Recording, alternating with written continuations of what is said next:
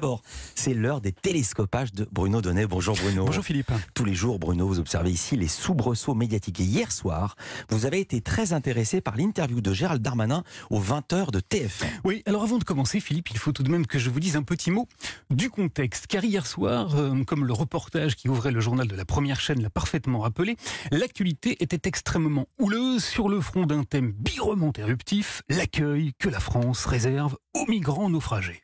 Après des semaines d'errance, l'Ocean Viking vient tout juste de mettre le cap sur Toulon. Vous savez que l'Italie a rejeté un bateau chargé de réfugiés loin de ses côtes et donc hier, Gilles Boulot nous l'a dit, il s'est produit un événement absolument sans précédent. Pour la première fois, la France les accepte sur son sol, ce qui n'était jamais arrivé auparavant. Le X, c'est qu'au moment où la question de l'immigration devient le thème central du débat politique, au moment où elle sert de carburant puissant hein, au Rassemblement national et à ses 89 députés. Marine Le Pen, par exemple, dit c'est un signal dramatique de laxisme qui se, ce qui se passe aujourd'hui. L'accueil de ce bateau en France constitue une voie d'eau très préoccupante pour le gouvernement. Alors, eh bien alors, pour tenter d'écoper le flot d'émotions suscité par cette insubmersible information, hier soir, le ministre le plus droitier, le plus ferme, celui de l'Intérieur, était en opération sauvetage aux 20h de TF1.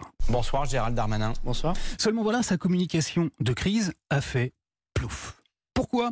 Eh bien d'abord parce que Gérald Darmanin a méchamment ramé. On l'a vu en totale perdition, au milieu du gros paquebot de l'info, au point que lorsqu'il s'est mis à évoquer le navire des migrants, sa langue s'est brusquement mise à fourcher et on a alors éprouvé la terrible sensation que celui dont il parlait, eh ben c'était lui. Le droit de la mer qui veut qu'un navire, lorsqu'il est en détresse, doit aller au, proche, au port le plus proche. Voilà, Gérald Darmanin, un ministre tanké au port de la détresse. Mais non content de ramer, notre naufragé de la com politique a également tenté de minimiser. Et il a donc proposé un savoureux calcul rappelant d'abord que ces migrants étaient à peine 234, mais surtout il y a déjà deux tiers de ces 234 personnes qui iront dans d'autres pays. Que les deux tiers d'entre eux iraient ailleurs, ailleurs qu'en France, et même très rapidement. Où ça? D'abord l'Allemagne, euh, plus de 80 personnes euh, sont déjà euh, potentiellement en Allemagne dès demain après-midi ou samedi.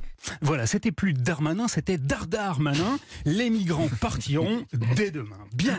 Mais alors il restait quand même un tiers du bateau à caser. Alors là, pas de problème, Philippe, parce que le tiers qui reste, eh bien, ça concerne des gens qui ne pourront pas bénéficier du fameux droit d'asile. Et donc, tous ceux qui ne pourront pas avoir l'asile repartiront directement dans leur pays d'origine. Voilà, pas de problème. Ils n'ont pas encore débarqué de leur rafio, qui sont déjà dans l'avion. Mais le pompon, Philippe, le summum de l'opération euh, Comment tenter de mener les téléspectateurs en bateau, eh bien, je l'ai entendu au moment où Gilles Boulot a demandé à son invité ce que ces pauvres gens allaient faire à Toulon. Ils ne pourront pas sortir du centre euh, administratif où on va les mettre. Ils ne sont donc pas légalement sur le territoire national. Eh oui, vous avez bien entendu, Toulon n'est plus en France. Enfin, plus vraiment, en tout cas, plus depuis hier. Ils ne sont donc pas sur notre territoire national au sens juridique du terme.